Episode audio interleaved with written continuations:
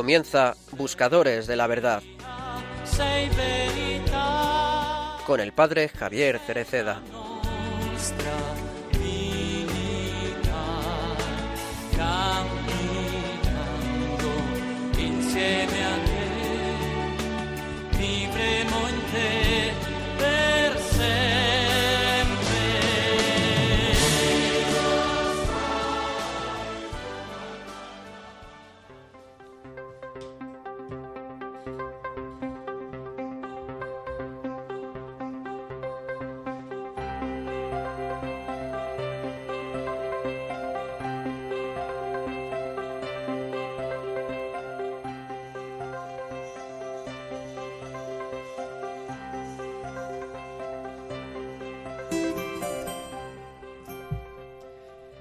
¿Quién es mi madre y quiénes son mis hermanos? Con esta pregunta, Jesús desafió a toda aquella multitud que lo escuchaba a preguntarse por algo que puede parecer tan obvio como seguro. ¿Quiénes son los miembros de nuestra familia? Aquellos que nos pertenecen y a quienes pertenecemos. Dejando que la pregunta hiciera eco en ellos de forma clara y novedosa, responde, todo el que hace la voluntad de mi Padre que está en el cielo, ese es mi hermano, mi hermana y mi madre. De esta manera, rompe no sólo los determinismos religiosos y legales de la época, sino también todas las pretensiones excesivas de quienes podrían creerse con derechos o preferencias sobre él. El Evangelio es una invitación y un derecho gratuito para todos aquellos que quieren escuchar. Es sorprendente notar cómo el Evangelio está tejido de preguntas que buscan inquietar, despertar e invitar a los discípulos a ponerse en camino, para que descubran esa verdad capaz de dar y generar vida. Preguntas que buscan abrir el corazón y el horizonte al encuentro de una novedad mucho más hermosa de lo que pueden imaginar. Las preguntas del Maestro siempre quieren renovar nuestra vida y la de nuestra comunidad con una alegría sin igual.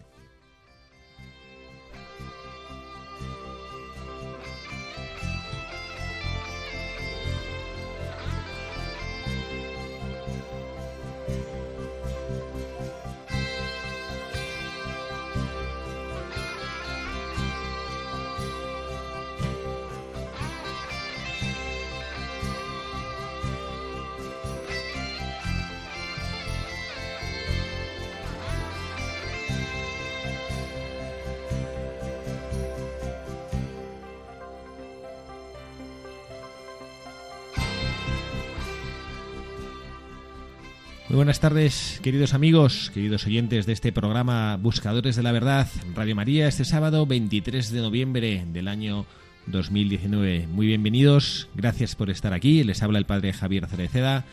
Gracias por formar parte activa a través de su escucha y de su elección de Radio María, levantando con su oración, con su participación, con su amor a la Virgen María esta radio. Les saluda también quien nos acompaña, como siempre, en este programa, Carla Guzmán. Carla, muy buenas tardes. Muy buenas tardes, padre. Muy buenas tardes a todos nuestros queridos oyentes en esta tarde de sábado, aquí en noviembre, ya metidos ya de lleno en este otoño, que por fin ya llueve, llueve, llueve, ¿no? Como ya tocaba. Y, y, nada, con un poco de frío, que me imagino que estarán ustedes escuchándonos desde sus casas, todo calentitos ahí con una mantita. Pero vamos, nosotros no podríamos estar mejor que aquí, en la casa de nuestra Madre la Virgen. Gracias por estar, como decía Carla, ya estamos preparando ya cada vez con más cariño este Adviento. Mañana fiesta de Cristo Rey, último domingo del tiempo ordinario y bueno, pues eh, empezará enseguida el Adviento, este tiempo de espera, este tiempo de preparación, este tiempo de cercanía ya con el Señor que está con nosotros. Hemos leído, como siempre, nuestro editorial, una reflexión preciosa del Papa Francisco que es una de sus homilías, la homilía con la cual ha iniciado esta visita apostólica que está realizando a Tailandia y también después a Japón. Y lo hemos hecho con la ilusión de estar unidos a nuestro vicario en la tierra, el Santo Padre. Está allí en esta tierra llevando el rostro de Cristo, el rostro de la Iglesia, que está presente y quiere estar presente en todo el mundo y acercarse a todos los cristianos. Y lo hace siempre con esa habilidad maravillosa que tiene el Papa de hacernos preguntas poderosas, preguntas que nos, bueno, pues que nos llegan al corazón y que nos hacen preguntarnos por los motivos por los cuales nosotros elegimos a Jesucristo, tratar de despertar, como el Papa lo hace en nosotros, esas inquietudes que nos lleven a ponernos en camino. Recordamos, Carla, a nuestros oyentes cómo pueden ponerse en contacto con nosotros. Se pueden poner en contacto de varias formas. Una es a través de nuestro correo electrónico buscadores la verdad arroba o también si lo prefieren y les parece más cómodo y volver al método tradicional enviándonos una carta o una tarjeta postal que siempre nos hace bastante ilusión a Paseo Radio María, que está en Paseo de Lanceros número 2, 28024, Madrid. Pues en este último programa del tiempo ordinario, mm, que acaba ya este año, esto es como, mañana es que va a ser como la, como la noche vieja del año litúrgico, porque empieza un año nuevo, Adviento es un año nuevo vamos a dedicar, Carla, a hablar de una persona que en este caso la has escogido tú. Has querido proponer al programa una buscadora particular. Sí, la verdad que es un testimonio de vida que vamos, que me ha interpelado mogollón, me ha llamado mucho la atención y además em, lo encontré, como a veces yo le digo, y que me oyen decir, yo soy una defensora, si lo hacemos bien, de las redes sociales e Internet. Pues estaba bueno, yo me dedico un poco a eso, pero estaba mm, laboralmente, estaba, estaba viendo eh, unos perfiles en Instagram y de repente me saltó una imagen de, de, una cuenta de Instagram que me llamó mucho la atención porque era como una cara que además se le veía con, pintada como si fuese una caricatura de una joven con una sonrisa y con una frase, ¿no? Y entonces enseguida me, miré a ver qué era y entonces eh, pone eh, testimonio de, de, una joven y me metí en, rápidamente en Google para ver quién era esta persona y vamos, o sea, cuando escuchen la biografía se van, se van a quedar desmayados porque vamos, qué pedazo de mujer, bueno, también su marido y, qué, testimonio de vida, sobre todo que es muy reciente, entonces eh, yo creo que a los jóvenes que nos estén escuchando o las abuelas que nos escuchen para que se lo transmiten a sus nietos o esos padres a sus hijos, que hoy en día em, hay gente ¿no? que todavía nos imaginamos pues esos santazos Juana de Arco y lo vemos como muy lejano, pero que hoy en día, gracias a Dios, ¿no? el Espíritu Santo nos sigue iluminando y hay unos, unos pedazos de, testimonios y de vidas que, que vamos, para quitarse el sombrero. Pues no, esto que decías tú de las redes sociales como si, o sea, como si fuera una cosa atípica, bueno, pues no, eh, es un campo de la nueva evangelización. Yo antes de ayer tuve la oportunidad de estar presente en una conferencia que dirigió Monseñor Reino Fisichella, que es un obispo de la Curia Romana, que precisamente está a cargo de, ese dicasterio de la nueva evangelización. Una conferencia interesantísima organizada por los padres claretianos. Se titulaba Presentar la fe en nuestra sociedad, desafíos actuales de la evangelización y en un momento de la conferencia que también fue simpática, él que, hablaba bastante bien castellano, por cierto, sacó su teléfono móvil, ¿no? Y delante de todo decía, esta, aquí está la fuente de la nueva cultura. O sea que no, mm, aunque algunos que ya somos un poquito viejos nos eh, ha pillado un poquito con el pie cambiado, pero es verdad que ahí es donde hay que estar presente. Aquí en esta casa, señor Munilla, cuando nos habla de la de la evangelización del sexto continente, que es este continente digital, lo hace claro, ¿no? Y bueno, pues ahí está Radio María también haciéndose presente en las redes sociales. No es verdad, por ejemplo, de lo que dice, bueno, que ahora, ahora leemos al buscador, pero el lunes pasado tuve la oportunidad de participar en una mesa redonda que el tema era las redes sociales como herramienta de inclusión social. Y estábamos en un con Nuevo Futuro que se dedica a acoger a niños en riesgo de inclusión y, y tiene hogares y ahí pues les da la formación y los educan hasta que ya son mayores de edad. Y había una abuela muy simpática que nos contó que, que sus nietos, esos domingos que van a comer a casa, eh, le habían enseñado a utilizar Instagram y le habían enseñado, se lo habían puesto en el, en el móvil y le habían enseñado a su abuela. Y entonces decía que, además que ella estaba encantada, uno, porque veía cómo estaba avanzando el mundo. Es verdad que sigues a, perfiles que, a ti te interesan y la verdad que tienes acceso a muchísimas cosas. Y luego encima decía que ella Además, volvía a ser como joven, se sentía como joven porque tenía temas con sus nietos de conversación y además se acercaba a sus nietos porque sus nietos con la ilusión que le enseñaban a la abuela, entonces que vamos, que todos salían ganando.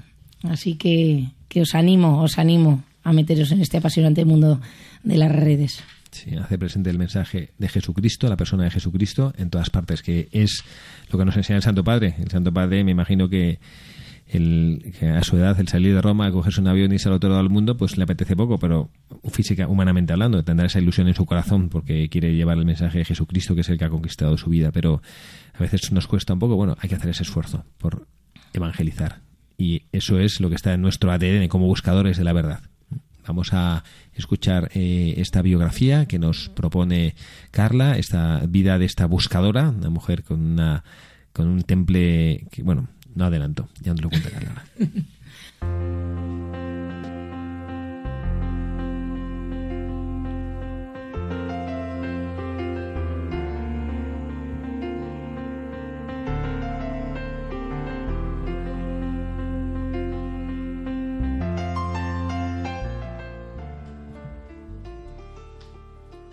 Chiara Corbella nace en Roma el 9 de enero de 1984. Junto a su hermana Elisa, dos años mayor, crece en una familia que le enseña a acercarse a la fe desde niña. Gracias a su madre, desde los cinco años, Chiara frecuenta una comunidad de renovación carismática. En este camino aprende a hablar con Jesús como a un amigo. Él le enseña sobre todo a compartir la fe con los hermanos de camino. Con el pasar de los años, nace en ella una cierta autonomía que la pone muy determinada en sus decisiones. Su temperamento es tranquilo, no rebelde y se expresa en el servicio a los demás. En el verano del 2002, Kiara se va de vacaciones a Croacia con algunas amigas del colegio. Su hermana estaba en Medjugorje y, y así que decidió ir a verla, aprovechando que estaba muy cerca. El 2 de agosto se encuentra con Enrique Petrillo, un chico de 23 años que también estaba peregrinando con su comunidad de renovación carismática. Kiara, que entonces tenía 18 años y nunca había tenido novio, intuye estar delante de su futuro marido. Volviendo a Roma, los dos empiezan a salir, se conocen y se comprometen. Es una relación en algunos aspectos ordinarias, con sus peleas, sus rupturas y con sus pacificaciones. Durante los seis años de noviazgo, el Señor pone a dura prueba la fe de Kiara y los valores en los cuales ella piensa de creer. Tanto que hablará de este momento como el periodo más difícil que tuvo que afrontar, incluso más duro que su enfermedad. Superados los miedos, Kiara y Enrico se casan en Asís el 21 de septiembre del 2008. El padre Vito es quien celebra la boda, fraile menor y guía espiritual de los dos. Cuando regresan de la luna de miel, Kiara descubre que está embarazada, pero las ecografías muestran una grave malformación. A la niña, que se llamará María Grazia Letizia, le diagnostican una anencefalía. Kiara y Enrico deciden seguir adelante con el embarazo y la pequeña, que nace el 10 de junio de 2009, muere una media hora después. El entierro, que se celebró unos días después, se vive en la misma paz que ha acompañado los meses de espera y que contagia también a muchos de los presentes, quienes reciben las gracias de vivir un momento así. Unos meses después, Kiara descubre que está de nuevo embarazada. A este niño, que se llamará Davide Giovanni, le diagnostican también una grave malformación visceral en la pelvis, con ausencia de los miembros inferiores. También deciden seguir adelante con el embarazo y el pobre David morirá poco después de nacer el 24 de junio de 2010 y también su funeral será vivido como una fiesta. Kiara escribía en sus apuntes, en el matrimonio, el Señor ha querido darnos unos hijos especiales, María Grazia, Letizia y David Giovanni, pero nos ha pedido acompañarlos solo hasta sus nacimientos, nos ha permitido abrazarlos, bautizarlos y ponerlos en las manos del Padre con una serenidad y un gozo sorprendente. Entre las patologías de los dos niños no hay ninguna conexión. A demostración de esto, hay unos resultados porque se hicieron unos test genéticos de los cuales Kiara y Enrico se someten cediendo a, a las presiones de amigos y parientes. Pero sobre todo hay el hecho de que el tercer hijo de la pareja, Francesco, es completamente sano. El embarazo llega poco después del nacimiento al cielo de David de Giovanni. Una semana después de haber descubierto que estaba embarazada, Kiara se da cuenta que tiene una pequeña lesión en la lengua. Con la fundada sospecha de que se trata de un tumor, el 16 de marzo de 2011, Kiara se enfrenta durante el embarazo a la primera de las dos fases de una intervención para extirpar la masa que tenía en la lengua. Para la segunda fase se necesitará atender el nacimiento de Francesco. Como se trata de un cáncer en la lengua, que se llamará dragón, Kiara decide posponer las curas para no hacer daño al niño que lleva en su seno. Al contrario, elige los médicos que la seguirán en base al tiempo que le conceden antes de inducir el parto y espera hasta cuando le está permitido atender para poder seguir con el tratamiento. Por la mayoría de los médicos, Francesco era solo un feto de siete meses y la que tenía que ser salvada era yo. Pero yo no tenía ninguna intención de poner en riesgo la vida de Francesco en base a unas estadísticas por nada seguras que querían demostrarme que tenía que hacer, hacer nacer mi hijo prematuro para poder operarme. Francesco nace el 30 de mayo de 2011 y el 3 de junio en la misma hospitalización del parto, que enfrenta la segunda fase de intervención empezada en marzo. Cuando regresa a casa en cuando puede, empieza la quimioterapia y radioterapia, pero el tumor ya se había extendido, afectando los nódulos linfáticos, el pulmón, el hígado, incluso el ojo derecho, que Kiara cubrirá con un vendaje para limitar las dificultades de su vista. La foto de Kiara sonriente con el vendaje es extraordinaria si se considera que fue tomada en abril de 2012, desde más o menos 10 días desde que Kiara había descubierto que estaba enferma terminal. En las semanas siguientes, pasadas junto a su marido y lejos de la ciudad, en la casa de la familia cerca del mar, Kiara se prepara para el encuentro con el cielo.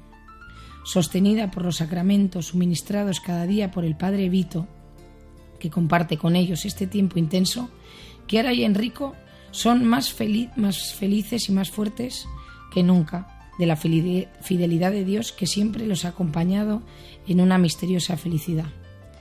Kiara muere el 13 de junio de 2012, después de haber saludado a todos, parientes y amigos, uno por uno, y después de haber dicho a cada uno, te quiero.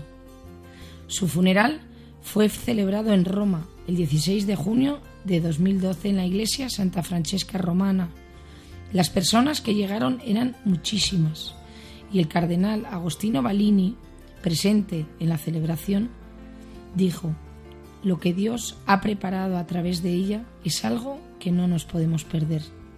Como los funerales de sus hijos, también esta celebración cristiana llega a ser testimonio cristiano del inicio de una nueva vida. Uf, qué barbaridad. Menuda biografía, menudo personaje esta joven madre, ¿no? No, no, yo es que cuando le leí, según lo vi, porque además estaba haciendo una cosa totalmente diferente en la oficina, o sea, se me encendió una luz y dije, esto tiene que ir a buscadores de la verdad. O sea, esto, este testimonio, este, esta vida, la tenemos que compartir con todos nuestros oyentes. Yo creo que el testimonio de más valioso que puede presentar eh, un cristiano es la de hacernos ver el valor de la propia vida de cara a la eternidad.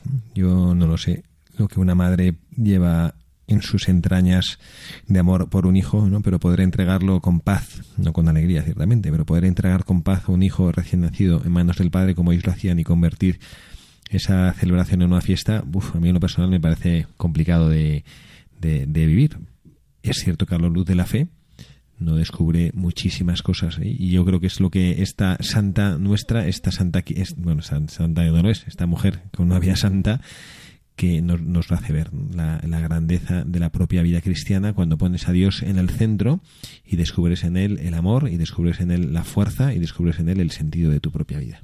No, es que además a mí me encantó porque mm, cuando lees la biografía, está la verdad que lo hemos cogido de una página que han hecho donde recoge testimonios, porque también es precioso. Hay vídeos eh, donde se puede escuchar testimonios de, su marido. Y, como está, está traducida literal del italiano al español hay algunas como algunas frases como que hemos cambiado porque igual se entendía un poco regular. Pero cuando lees la biografía ves que es una, una joven normal de nuestro tiempo.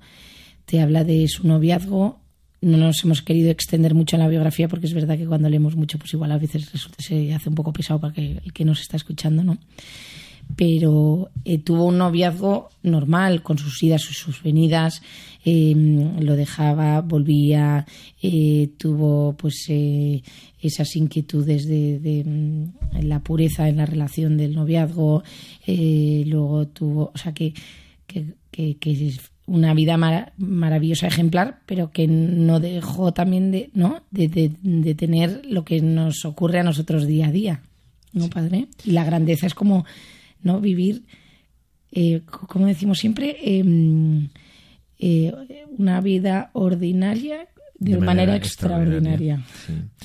Sí. Estaba, ahora que estabas eh, leyendo la biografía y estaba escuchando cómo ella, pues eso, entregaba a estos hijos en manos de Dios y sabía que, bueno, pues la, la, grandeza de ese Dios que lo recibía para la verdadera vida y la gran vida me he acordado de las, las, la, liturgia de esta semana y el miércoles pasado hemos leído la, de la, en la primera lectura estábamos leyendo el segundo libro de los Macabeos y hay esa historia, ese testimonio precioso de la madre de los Macabeos, que el rey Antíoco quiere acabar con ellos, quiere romper sus tradiciones, quiere hacerles romper en su relación con Dios y como va matando uno a uno a sus hijos, ¿no? delante de la madre, a los siete hijos. Y el, el pues cuando la, cuando la, cuando los hijos pues a lo mejor flaqueaban, ¿no? Pues la madre se acercaba y les animaba que a que fueran fieles a Dios ¿no? y a que fueran fieles eh, que rechazaran pues esa abominación de la religión que les proponía el rey Antíoco y hay una y hay una que lo he buscado mientras Carla ahora estaba leyendo yo lo he buscado también de las lecturas de la misa de esta semana y voy a leerlo porque es que a mí es un texto que me parece precioso de una madre, ¿no? Cómo les, les hace ver, ¿no? Que esta vida que ellos tienen y la han recibido de Dios y que no tienen que tener miedo en por fidelidad a Dios que entregársela, ¿no? Y dice, eh, yo no sé, estas son las palabras de la madre, yo no sé cómo aparecisteis en mi seno. Yo no os di el aliento ni la vida, ni formé con los elementos vuestro organismo. Fue el creador del universo, el que modela la raza humana y determina el origen de todo. Él, con su misericordia, os devolverá el aliento y la vida, si ahora os sacrificáis por su ley. Pues este es este es eh, bueno pues lo que yo entiendo que esta mujer que se ve que en su casa supo vivir y supo amar desde pequeña esa fe de sus padres eh, lo, había aprendido no y es lo que bueno pues ella entrega a esos hijos ¿no? en manos de Dios eh, en manos de su padre lo ha dicho literalmente en la en la biografía que hemos leído como ellos decían ¿no? que bueno que, que les permitía que daban gracias a Dios por haberles permitido recibir a esos hijos hasta sus nacimientos y permitirles, decía, abrazarlos, bautizarlos y ponerlos en manos del Padre. Es algo precioso esto. No, yo la verdad que mm, cuando estaba leyendo usted la lectura, eh, he pensado, yo tengo tres hijos y estaba pensando que a mí me pasa, ¿no? Que, no sé, que si me voy a ese tiempo o que Dios no lo quiera, pero vienen tiempos difíciles y tendría que estar viendo yo eh, matar a mis hijos delante, la verdad que, que, es que es impresionante, ¿no? Así igual que pensaba yo de, de, la, de la pobre Kiara, ¿no? De decir esos, esos hijos y con esa alegría entregarlos a Dios, ¿no? El, hay otras frases que tenemos de, de su biografía que, que le decía ella cuando se estaba cuando se estaba muriendo le decía a, a su marido, le decía, eh, no estés triste, yo ahora voy allí y puedo cuidar de María y David, tú quédate aquí y cuida bien de Francesco, ¿no? La verdad que también le escribió a su madre, le dijo, voy al cielo para ocuparme de María y David, tú quédate aquí con papá, yo desde allí rezaré por vosotros. Eres especial y tienes una gran misión. El Señor te ha elegido y yo te mostraré el camino a seguir si abres tu corazón. Confía en mí, vale la pena, mamá. ¿No? Precioso. La confianza. Y, bueno, pues yo creo que esta es, esta podría ser la, la, primera de las enseñanzas que esta buscadora de la verdad nos deja para nuestra vida. Esa confianza que debemos tener en Dios nuestro Señor hay una de las, eh, de las aseveraciones que el Papa Francisco hace en la Evangelii Gaudium, que, toma de una afirmación, sin recuerdo mal, de la primera carta de San Pedro, decía eh, que tenemos que aprender a dar razón de nuestra esperanza. Aprender a dar razón de nuestra esperanza. Y me parece que es una manera muy real, eh, genuina, de dar razón de la propia esperanza, sabiendo que bueno, pues que no es una, no, no hay una inconsciencia ahí, sino aprender a dar el valor a la vida, aprender a dar valor a la propia vida, aprender a dar valor a la vida de los hijos, sabiendo quién es Dios y qué es lo que nos entrega. Y cómo madres, como ahora Cara tú lo comentabas, como, las, como las madres al final, pues eso es lo que recibís, como decía la madre de los macabeos, no es una vida en propiedad, ¿no? sino es una vida a través de la cual la madre como, como instrumento en manos de Dios, como vehículo en manos de Dios para transmitir esta vida, que es algo maravilloso. También la teología del cuerpo de Juan Pablo II lo expresa de una manera bellísima, ¿no? Como, nuestro cuerpo está hecho para la vida, para transmitir la vida, para el amor, ¿no? pues ella entiende que es esa colaboradora de Dios nuestro Señor, Y a pesar del dolor, de la tristeza, ¿no? Es consciente de esa, de esa hija que Dios le ha dado y con la que, pues, seguramente se habrá reencontrado en el cielo. No, la verdad que cuando tienes una confianza tan grande y una fe tan grande en Dios, es como que te da ¿no? Em, como diría yo a mis hijos, te das superpoderes para superar eh, cosas trágicas que te pasan en la vida. Yo conozco eh, una, una, amiga mía que tiene, o sea, es otra, que podríamos hablar de ella en Buscados de la Verdad, porque la verdad que también tiene un testimonio de vida brutal. Ella también perdió a tres hijos y ella, eh, pues rota de dolor, un mes después de haber sucedido, estaba con ella y yo le decía, pero ¿cómo puedes superar esto? Porque claro, yo, yo la verdad que le preguntaba, porque yo en esos momentos no estaba, o sea, no, vamos, no creo que nunca llegue a estar a su altura, pero de la fe, es que además irradiaba una luz, una alegría en los ojos a pesar del drama que estaba sufriendo. Y me dijo esa frase, que vamos, que yo creo que está del Evangelio, eh, corríjame usted, padre, que tampoco soy docta en teología y en escritura, pero que me dijo, pero con una serenidad, me dijo, eh, Dios me los ha dado, yo ahora se los, se los he entregado a Dios. Y me quedé. Y dije, jope. La verdad que cuando te dicen eso, teóricamente, pues sí, lo escuchas, pero cuando realmente lo vives y, te pasa, dices, qué grandeza, ¿no? Y además tener la, la, la certeza, la paz, porque además eso te da una paz enorme. O sea, decir, es que se los he entregado y sé que están con él. ¿No? Sí, bueno, yo esto aquí interpreto que es el libro de Job, que cuando cuando él habla de todo lo que le pasa ¿no? y de todo lo que las, las desgracias que le suceden, que al pobre Job es como el chico, no es un chiste porque es una, una, tragedia, pero vamos, parece que le pasa que se le roban, le asaltan, matan a sus hijos, tiene un hay un vendaval que se lleva todas sus posesiones y todo, ¿no? Y se queda sin nada, ¿no? Y él, pues con esa santa resignación, dice, pues es el Señor el que me lo ha dado y es el Señor que me lo ha quitado. Pero lo más grande de esto, que esa es por eso... No quitado, es que yo se lo doy, es en positivo. Bueno, en, Job, lo dijo así, ¿eh? Job lo dijo, el Señor me dio, el Señor me lo quitó, pero añade, sí es Job porque acaba diciendo que me parece precioso, bendito sea el nombre del Señor. Ah, que Hay que tener mucha grandeza para bendecir a Dios cuando uno experimenta pues una, una tragedia o una dificultad, ¿no?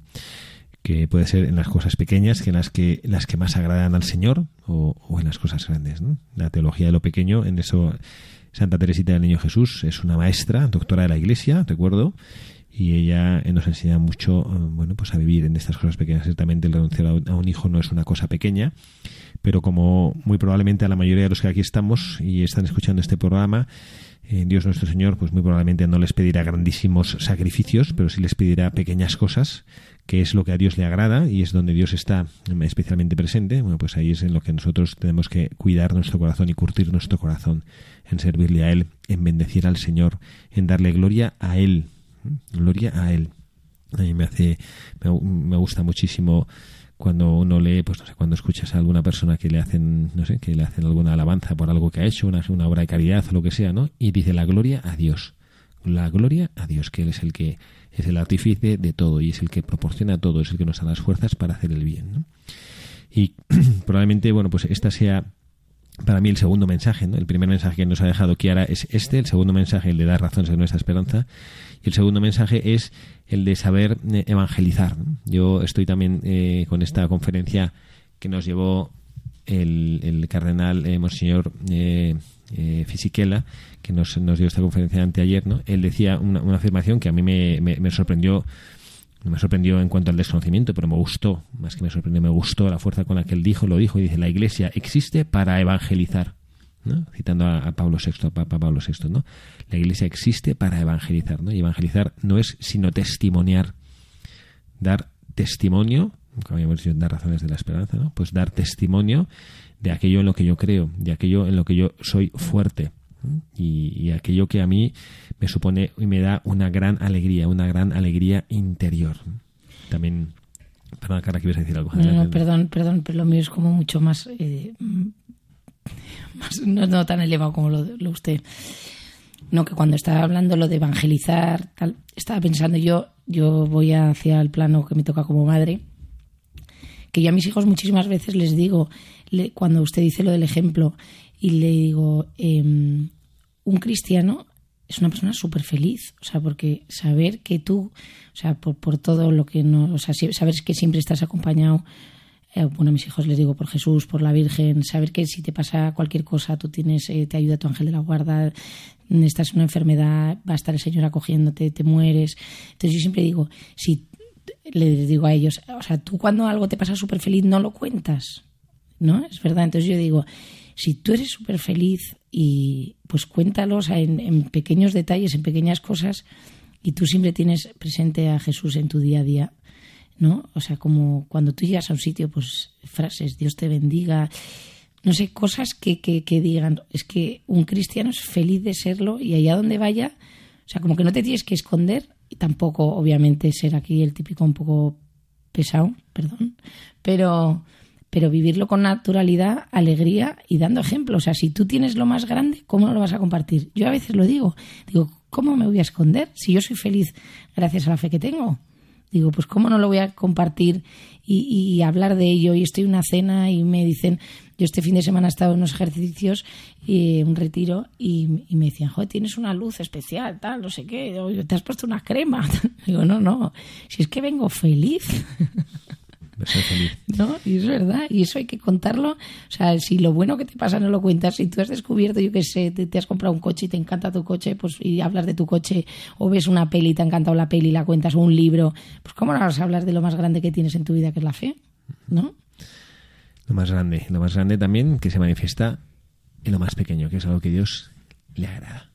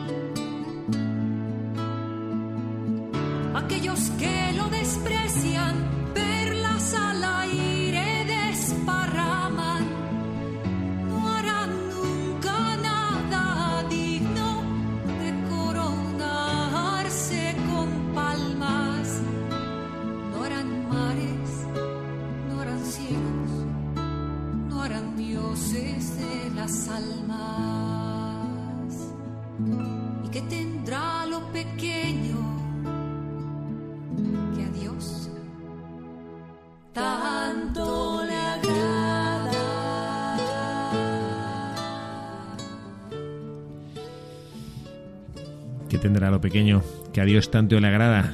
Mm, Le agrada nuestra pequeñez, nuestra participación en la vida que Él nos quiere dar, la vida plena, la vida de la gracia. Y aquí lo hacemos, lo intentamos desde este programa. Aquí estamos en Buscadores de la Verdad. Padre Javier Cereceda, quien les habla, también Carla Guzmán, haciendo este ratito de reflexiones en voz alta con todos ustedes. Y recordando también que somos parte de una gran familia, esta familia de Radio María, que hay hace un esfuerzo constante de estar junto a ustedes, de llevarles los acontecimientos más significativos que rodean la vida de la Iglesia en España, la vida de la Iglesia en todo el mundo. Sabemos que nuestro Santo Padre, el Papa Francisco, está de visita apostólica en, en Tailandia y también irá a Japón. Y también queremos compartir que es una actividad que Radio María retransmitirá de, de manera particular, que el 12 de diciembre, que es una fiesta preciosa, celebramos una fiesta de Nuestra Señora de Guadalupe, que es la patrona de las Américas, que es una de las más estimadas y celebradas como fiesta litúrgica en devoción a la Virgen María, en ese santuario mariano, que si no recuerdo mal es el más visitado del planeta como santuario mariano, el de Nuestra Señora de Guadalupe. Pues el Santo Padre celebrará a las 8, a las 6 de la tarde, perdón, a las 18, a las 6 de la tarde, en la Basílica de San Pedro en Roma, celebrará una misa en el altar de esa Virgen de, de esa advocación de la, Nuestra Señora de Guadalupe, patrona de las Américas. Esto será el día 12 de diciembre. Y también le recordamos una actividad que, al menos en mi corazón, está con una fuerza particular, que es aquella de la adoración. También aquí en Radio María hacemos nuestras horas santas y en la capilla de Radio María se hace como todos los meses, la noche del jueves anterior, del jueves anterior al primer viernes de mes, exponemos el Santísimo aquí en nuestra capilla de la emisora. Y acompañamos así al corazón de Jesús en la Eucaristía como reparación por los pecados del mundo. Esta hora santa tiene lugar de 11 a 12 de la noche y se puede seguir incluso también a través de las imágenes de la web. Se pueden, aquellos de ustedes que quieran presentar intenciones para esta hora santa, lo pueden hacer o por teléfono en el 91 822 8010, repito el número de teléfono donde pueden dejar sus intenciones para la hora santa, teléfono 91 822 8010. O pueden hacerlo también por correo electrónico. El correo electrónico es horasanta arroba. Eh, le repito todo junto, horasanta arroba.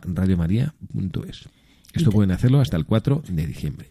No, y también decirle, padre, que muchas veces nos preguntan eh, para escuchar el programa u otros programas, eh, que la verdad que yo lo recomiendo porque eh, hay unos podcasts maravillosos que los puedes buscar o bien en nuestra página web y mm, bueno y en el móvil también. Y entonces eh, yo lo recomiendo de verdad porque muchas veces vas en el coche por ejemplo antes de ayer una amiga mía me decía yo creía que iba a llegar a casa en 10 minutos y por un accidente la lluvia tal no sé cuántos he tardado hora y media y uno piensa y esa hora y media en el coche lo que te da de sí pues eh, os lo recomiendo, de verdad, no escuchar igual nuestro programa porque igual se mueren, ¿no?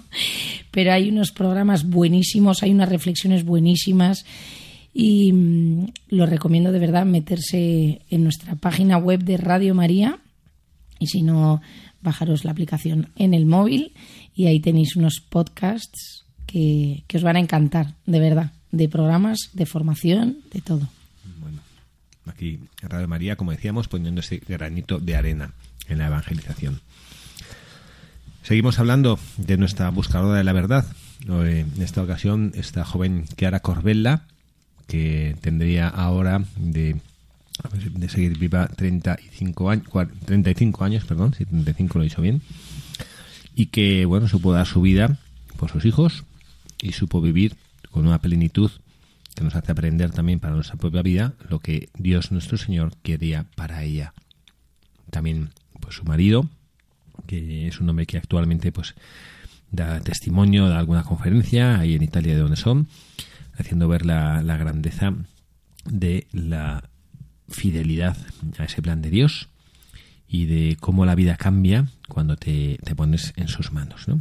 Y precisamente para nosotros, ahora que estamos escuchando también la canción eh, que nos ayuda a meditar, esa preciosa canción reflexionando sobre lo pequeño que le agrada al Señor, y me comentaba Carla que, que uno de los valores y uno de los mensajes fuertes que le parece que esta buscadora nos deja, una vez más, no es la única, ciertamente, pero nos gusta decirlo y repetirlo para que lo pasemos a nuestro corazón, es la familia. El mensaje que nos da o el testimonio que nos da sobre la familia. No solo la que ella funda, sino también de la que ella hereda fe. Hereda la fe. Ella mm, pertenecía a la familia carismática, nos lo ha dicho Carla cuando nos ha leído la, su biografía. Ella forma parte, frecuentó a una comunidad de la renovación carismática y gracias a su madre, que desde los cinco años le enseñó a acercarse con amor a la fe. Qué papel para una madre. No, a mí yo la verdad que tengo, doy gracias a Dios, tengo un- la, la suerte, soy una privilegiada en la familia que, que he nacido, ¿no? Porque una familia cristiana, católica, que, que yo lo he, vis- he vivido como, como algo normal y con alegría, ¿no? O sea, eh, pues eh, mm, a rezar todas las noches y a vivir lo que le decía a usted, ¿no? Con la presencia de Jesús en mi día a día y de la Virgen. O sea, para mí es una cosa eh, innata. O sea, no concibo montarme en un coche y empezar un viaje sin, sin rezar. Y eso eh, lo he transmitido a, mis hijos. O sea, yo, nosotros nos montamos en el coche y desde que tienen mm, bueno, uso de razón creo que no lo tengo ni yo, pero desde que han empezado a hablar, eh, se pelean para ver quién, quién reza. Entonces, eso, pero eso es verdad. Yo cuando mm, eh, leía el testimonio de Kiara, decía, es que ella, ¿no? La familia desde, desde que nació, que nació en una familia no que le, que le enseñó, que le dio esos valores, que esos valores luego le han ayudado en todo, en su noviazgo, en su matrimonio, a la hora de, de- de aceptar la muerte de sus hijos, luego de aceptar esa enfermedad.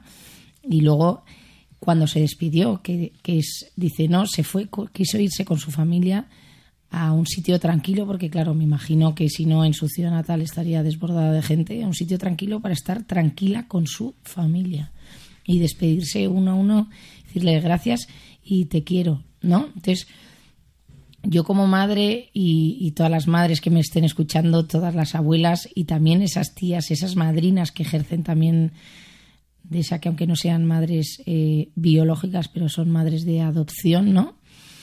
Eh, la labor tan, tan grande y, y también la responsabilidad que tenemos, ¿no? En todo lo que has recibido o todo lo bueno que tienes en transmitirlo a, a tus hijos, ¿no? Y, y- y perseverar, que es verdad que hay momentos, yo ahora todavía estoy en, en una época dulce porque mis niños son pequeñísimos y, y- dicen que sí, ya acatan lo que les digo y no, no, no han empezado en esa prepubertad o pubertad, que es el momento que, que rechazan, ¿no? O que, que por rebeldía te dicen que no a lo que la madre saben que para ellos es lo mejor, pero bueno, así que yo todavía hay como digo yo, a que al padre a veces le rechina, digo yo a tope, a tope, vamos, porque yo digo que todo eso, todo siembra, todo queda y, eso te hace un, un- un pozo, ¿no? Y un callo en el corazón que luego en los momentos de dificultad pues tiras de ahí, de esas reservas.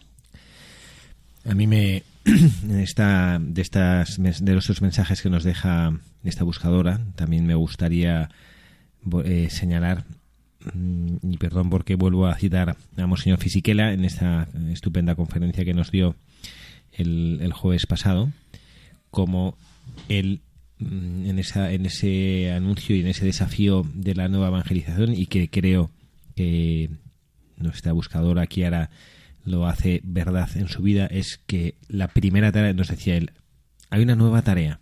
Entonces yo me quedo un poco atento, ¿no? Uy, una, nueva tarea, porque nos va a decir este obispo, ¿no? que es el, responsable, a quien el Papa, porque este dicasterio que él preside lo, fundó Benedicto XVI y le puso a él a la cabeza, ¿no? Y bueno, pues a ver que nos, este hombre es un, es un, personaje en la Iglesia, o sea que el Papa Benedicto consideró que era, era, la persona más apta para dirigir, pues un dicasterio en la Curia Romana que hablase de la nueva evangelización. Y dice hay una nueva tarea en la evangelización.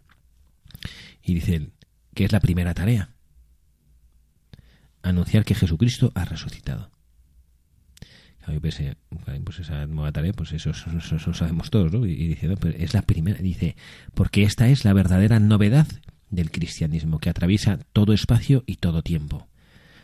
Que la vida va más allá de la muerte. Y que la fe cristiana vive de la esperanza que Dios es fiel a sus promesas. Entonces me parece que esta, esta Kiara, esta buscadora nuestra, y bueno, cualquiera de nosotros que tiene que eh, eh, imitar y vivir de Jesucristo este, este ejemplo, que esta fortaleza que Él nos da, de ser conscientes de que es verdad que Cristo ha resucitado, que es verdad que hay vida después de la muerte, y que la fe nos hace vivir de esta esperanza de que Jesucristo va a ser fiel a sus promesas. Y que realmente nuestra fe se juega todo en la credibilidad de ese anuncio de esperanza.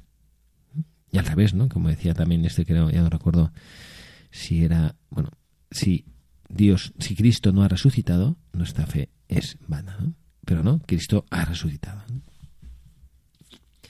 Pues este es la, la, la, ilusión, lo, lo que nos hace comprender eh, la vida de personas como esta. ¿no? Carla nos contaba, y es verdad que yo he visto la fotografía, que esta chica, eh, pues eh, dos semanas antes de morir, que uno pensaría, bueno, pues pobrecilla, ¿no? Se estaría aquejada de un tumor, invadida de metástasis, hecha polvo, ¿no? Bueno, pues tiene una foto, que la pobrecilla, pues es verdad que va con un parche en el ojo, pero tiene una sonrisa que es genuina, ¿no? Los que tengan habilidad para el internet, o si no como esa abuela que les decía Carla que es muy habilidosa para meterse en Instagram y, bueno, pues los que no, que, que se busquen por internet a esta, a esta buscadora nuestra, ¿no? Se llama Chiara y se escribe en, italiano la, la Q suena, es como CH, o sea que en español sería Chiara.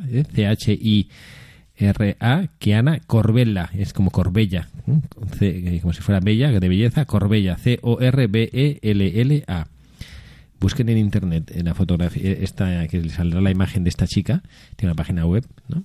y se ve pues una alegría genuina ¿no? que creo que es eh, que es un verdadero testimonio y un verdadero mensaje su sonrisa sí porque estamos hablando que es irradia una felicidad pero una felicidad serena o sea como una felicidad de verdad no o sea cuando estábamos hablando de la alegría una alegría eh, de verdad, o sea, esa alegría no de alegría de jiji jaja, sino no de alegría que realmente ella está llena, ¿no? De, de, de, o sea, porque cuando estábamos hablando también en la biografía, ponía alegría en la dificultad, alegría en, en las crisis que tuvo en el noviazgo, o sea, una, pero una alegría de saber algo que está de, con algo más grande.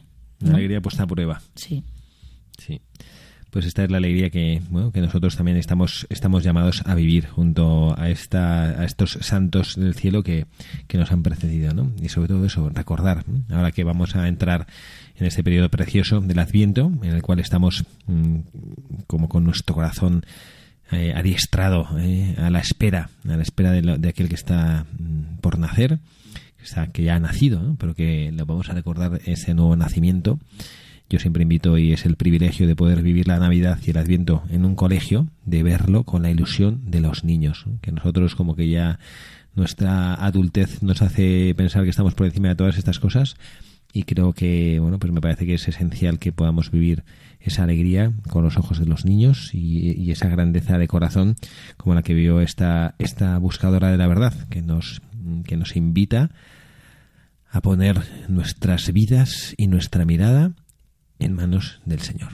Sí, yo invitaría, mandaría aquí una invitación a todos nuestros oyentes que vivan este adviento como si fuera la primera vez ¿no? que fueran a, vivir el nacimiento de Jesús, ¿no? como, como que se reseten ¿no? y, y que lo vivan como con la ilusión de los niños cuando les regalas el calendario de Adviento y, están todos nerviosos por la mañana para abrir el casillero del 1, del 2, del 3, a ver qué chocolate o qué regalo, qué mensaje llega. Pues yo, la verdad que a mí me acuerdo hace como 20 años en una, bueno, igual no tanto, pero 15, en una homilía un sacerdote, una misa eh, previa a la semana de Navidad, nos dijo eso a las personas mayores que habéis vivido tantas navidades que no lo viváis pues como venga otra, sino como resetearos, empezar de cero y pensar que es la primera vez que vais a vivir el nacimiento del niño Jesús. Y de verdad, ¿eh?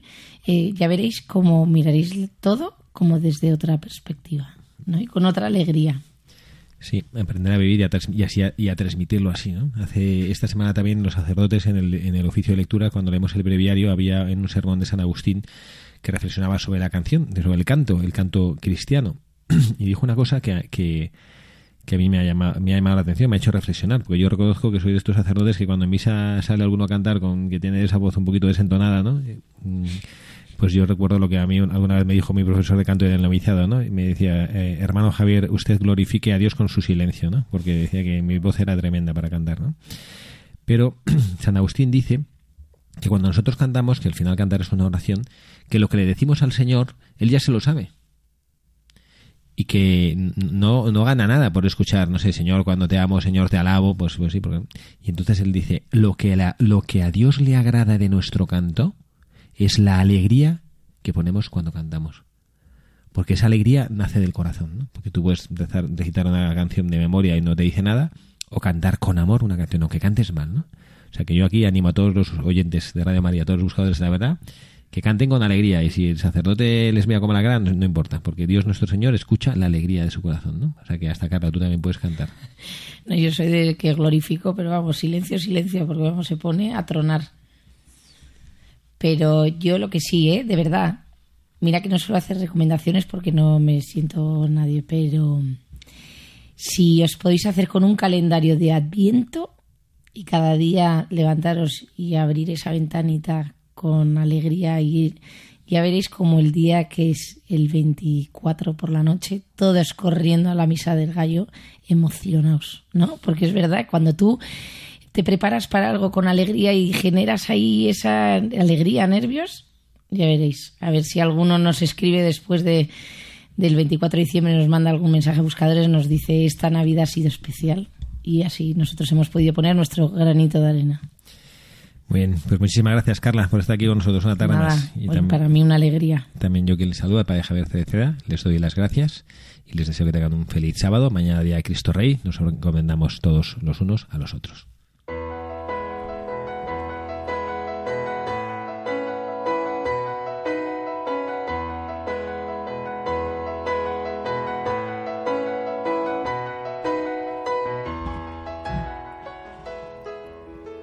Señor, te damos gracias por todos los dones que nos concedes y de manera particular queremos darte gracias hoy por el don de la alegría.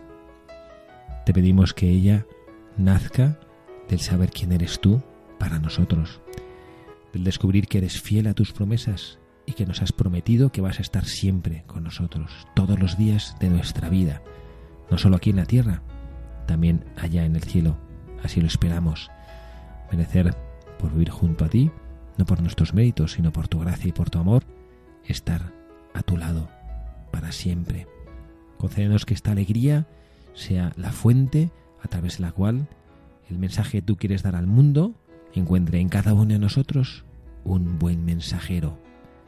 Que sepamos ser buscadores de la verdad que eres tú, hacerte el compañero de nuestras vidas, que no nos importe nada con tal de que te tengamos a ti que estemos junto a ti, que tú seas ese amigo que quieres ser para nosotros y que nuestro corazón egoísta no te ponga ningún obstáculo para hacerte presente entre nosotros.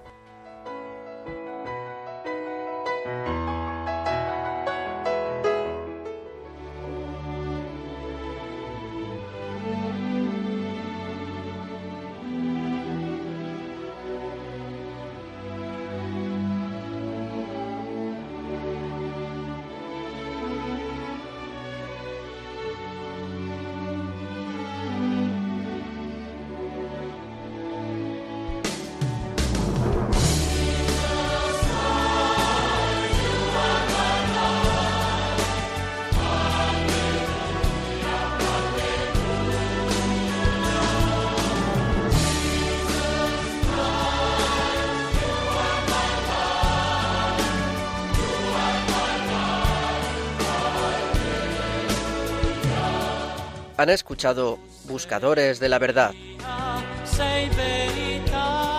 con el padre Javier Cereceda.